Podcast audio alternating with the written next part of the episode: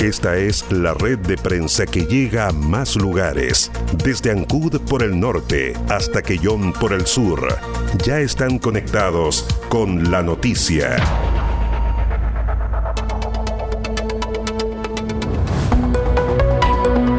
Como muerte por enfermedad sin intervención de terceros, fue calificada por el Servicio Médico Legal la causa de muerte de Julia Teca Colún en Castro.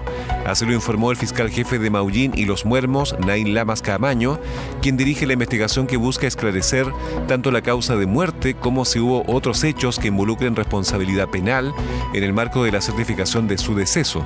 En tal sentido, el persecutor indicó que la investigación sigue adelante y hay diligencias en curso. Entre otras, se encuentra una orden de investigar enviada a la Brigada de Homicidios de la PDI de Puerto Montt. En relación a la investigación por la muerte de doña Julia Inés Teca Colún, la familia directa ya fue informada del resultado de la autopsia practicada por el Servicio Médico Legal.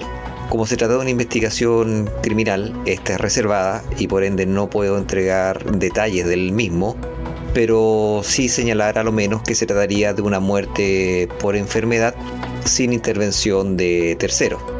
Sin perjuicio de ello, la investigación sigue adelante. Hay una orden de investigar despachada a la Brigada de Homicidios de Puerto Montt, la que está haciendo diligencias hay informes que están solicitados y también pericias complementarias al servicio médico legal con resultado de exámenes.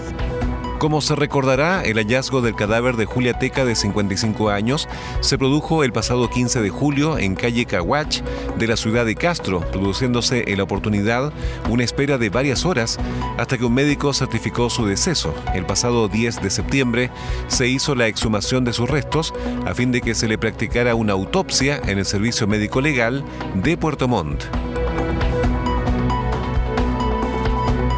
Y seguimos en el ámbito judicial. Condena para la autora de un homicidio ocurrido en Castro obtuvo el fiscal Luis Barría Schneberger, quien sostuvo la acusación presentada por la Fiscalía en contra de Natalia Rifo Hernández. Los hechos, materia de este juicio oral, tuvieron lugar el 6 de julio de 2019, cerca de las 4.50 horas, cuando la víctima María Magdalena Joaquín Díaz caminaba por calle Thompson, instantes en los cuales comienza a ser agredida con botellas en diferentes partes del cuerpo por dos mujeres, momento que es aprovechado para propinarle con arma blanca una estocada en el pecho.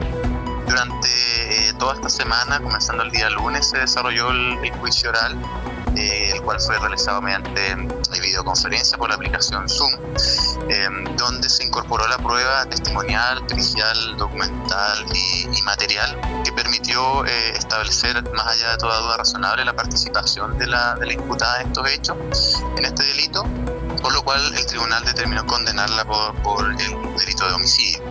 En ese sentido, nosotros eh, nos encontramos eh, satisfechos por haber eh, logrado primero realizar este juicio oral, que, fue bastante complejo, ya la, oposición que, que, planteó la defensa desde un comienzo, y ya una vez realizado, poder lograr incorporar toda la prueba de manera de manera remota, lo cual es, un de los primeros casos que se realizan en la provincia de Chiloé, es un caso bastante complejo, pero no obstante ello eh, logramos eh, acreditar eh, el delito y la participación del imputado en el mismo y obtener una, una sentencia condenatoria. A juicio de la Fiscalía, estos hechos son constitutivos de un delito de homicidio simple, calificación jurídica que fue compartida por el Tribunal Oral en lo Penal, cabiéndole a la acusada una participación de autora, estando el delito en grado de ejecución de consumado. Le tomamos el pulso a la jornada.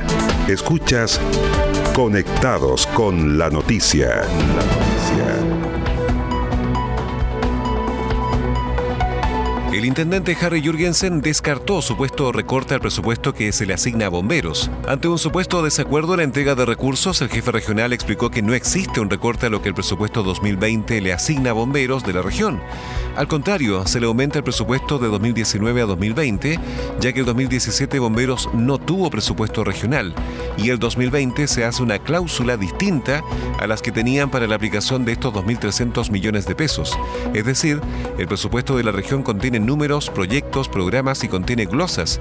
Y ese presupuesto que está rigiéndonos y que tenemos que aplicarlo en los números, proyectos, programas y en las glosas fue acordado el 4 de diciembre de 2019 en forma unánime por cada uno y todos los consejeros regionales, es decir, 16 votos a favor.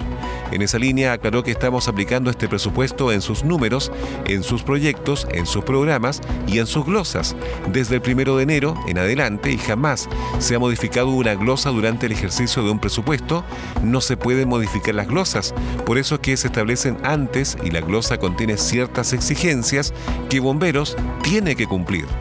No hay ni un recorte a lo que el presupuesto 2020 le asigna a bomberos de nuestra región de los lagos.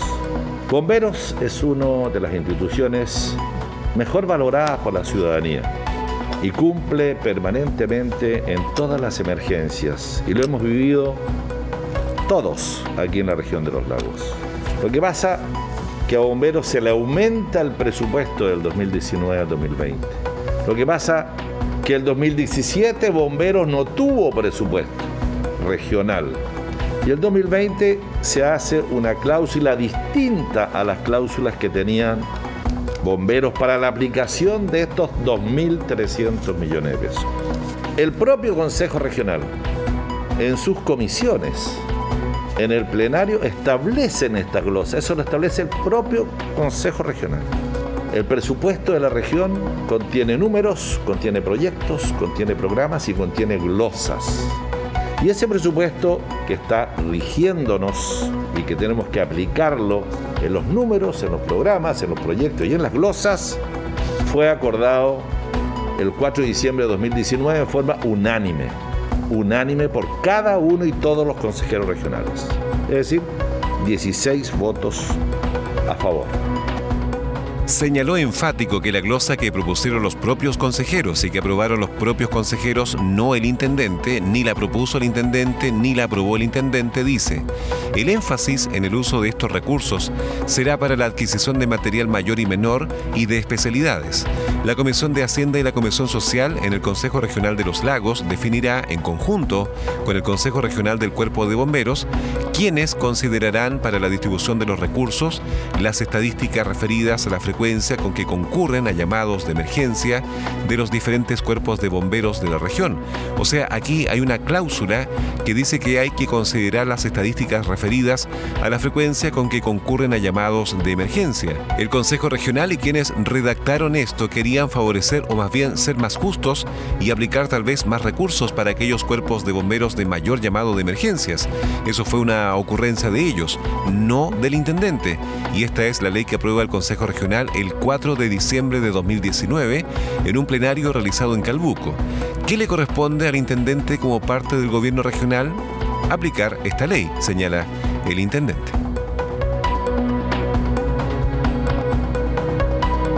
Comenzó la encuesta ACACEN 2020 en la región de los lagos. Se realizará hasta el 31 de enero del próximo año. En 3.475 viviendas de la región de los lagos será aplicada la encuesta de caracterización socioeconómica nacional CACEN, según lo informó la CRM de Desarrollo Social y Familia, Soraya Said. Esta encuesta CACEN permite además avanzar y definir las políticas públicas que tienen relación con los aspectos demográficos, educación, salud, vivienda, trabajo e ingresos de las familias. En particular, la encuesta arroja datos relacionados con la magnitud de la pobreza y la distribución del ingreso del país.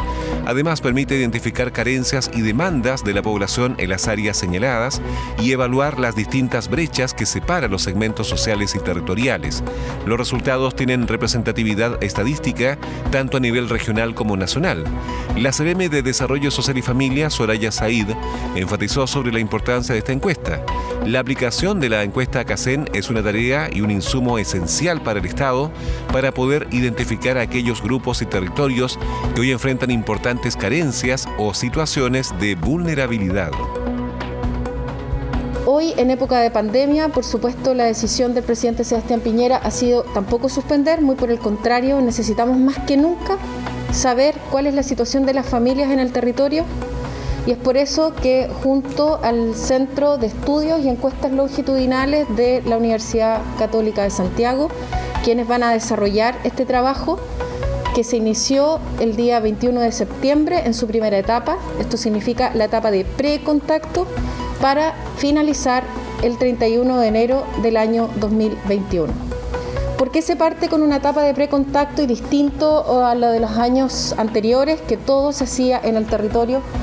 Estamos en pandemia y naturalmente había que adecuarse a las condiciones sanitarias y a la dispuesto por el Ministerio de Salud. Es por eso que esta etapa de precontacto solamente va a tomar cerca de cinco minutos por parte de los encuestadores, seis encuestadores aquí en la región, más de 3.000 viviendas encuestadas. Van a tener esta primera etapa que son, no va a tomar más de cinco minutos y para poder recibir, por ejemplo, datos telefónicos y otras maneras para luego realizar la encuesta vía telefónica. ¿En qué consiste cada fase? La primera etapa es de precontacto y tendrá una duración de 5 minutos promedio. Se preguntará al encuestado el número de teléfono para contactarlo posteriormente. La segunda fase consta de la aplicación telefónica de la encuesta y se realizará entre el 31 de octubre y el 31 de enero de 2021. Tendrá una duración máxima de 30 minutos y se realizará vía teléfono. El objetivo es medir la pobreza por ingresos, consultar por la desnutrición, ocupación y hacinamiento. Por último, se efectuará la recuperación de muestra presencial, que será en enero de 2021, y considera la aplicación del cuestionario en el hogar, pero sin la necesidad de ingresar a la vivienda para mantener la distancia física. Dentro de los protocolos de acercamiento a las viviendas, se determinó que los encuestadores evitarán tocar superficies, salvo que ello sea imprescindible, como por ejemplo el timbre, el que posteriormente será desinfectado. Además, el encuestador indicará que no es necesario entrar a la vivienda, ni tampoco que la persona salga de la propiedad, y siempre debe mantener a lo menos un metro de distancia. Tras explicar los motivos de la visita, se tomará registro de los datos y se entregará una bolsa con material de difusión, la que será rociada por ambos lados con desinfectante. Antes de realizar el siguiente contacto, el encuestador se aplicará alcohol gel. Los vehículos en los que se trasladan a los encuestadores serán desinfectados diariamente antes de iniciar la jornada. Le tomamos el pulso a la jornada. Escuchas Conectados con la noticia. La noticia. Quinta Zona Naval inauguró moderno hangar en Puerto Montt. Con una sencilla pero significativa ceremonia, la Quinta Zona Naval inauguró en el área del Tepual un moderno hangar que albergará al Grupo Aeronaval Puerto Montt. La actividad fue encabezada por el director general de los servicios de la Armada, vicealmirante Marcelo Gómez, junto al comandante de la aviación naval, contraalmirante Carlos Friedrer, y el comandante en jefe de la quinta zona naval, contraalmirante Alberto Arens. En sus palabras, el comandante de la aviación naval, contraalmirante Friedrer, precisó que hoy la Armada de Chile cumplió un anhelado e importante hito, incorporando una moderna infraestructura aeronaval, sustentable y amigable con el medio ambiente, incrementando las capacidades operativas y logísticas de la quinta zona naval y colocándolas al servicio de toda la comunidad de la región de los lagos. De este modo, tras la ceremonia, el director general de los servicios de la Armada, vicealmirante Marcelo Gómez, indicó que es un orgullo estar acá en una zona eminentemente marítima y muy importante para el país. Es un día especial porque estamos inaugurando un hangar propio con soporte logístico que requiere la quinta zona naval. Nuestras aeronaves tienen una responsabilidad multipropósito tanto en tienen que resguardar nuestra zona económica exclusiva, colaborar con la salvaguarda en la vida humana, en el mar es un gran orgullo y un gran hito para mí estar aquí en representación del comandante en jefe de la Armada. Eh, mi calidad de director general de los servicios armados es un orgullo estar acá, en la quinta zona naval, una zona eminentemente marítima y muy importante para el país. Y además en un día también muy especial porque estamos inaugurando un anhelo, un sueño institucional, que es un hangar propio. El hangar no es solamente la estructura, sino que es todo el soporte logístico. Así es que es un doble homenaje el día de hoy por la quinta zona naval, por la aviación naval que está sentada aquí con sus dos aeronaves, por este grupo aeronal de Puerto Montt. Un orgullo a mí, en representación del comandante jefe Armada, poder estar el día de hoy inaugurando esta dependencia. El nuevo hangar del Grupo Aeronaval Puerto Montt cuenta con 2.120 metros cuadrados construidos, con capacidad para albergar hasta cuatro aeronaves menores y un avión de aeroexploración P-295, una plataforma de estacionamiento y calle de rodaje denominada Plataforma Naval, y cuenta además con espacios de apoyo logístico y administrativo, infraestructura que posee una central térmica con sistemas de climatización y un sistema de energía sustentable de paneles solares, contribuyendo así a ahorro energético. Estamos conectados las 24 horas del día. Somos información.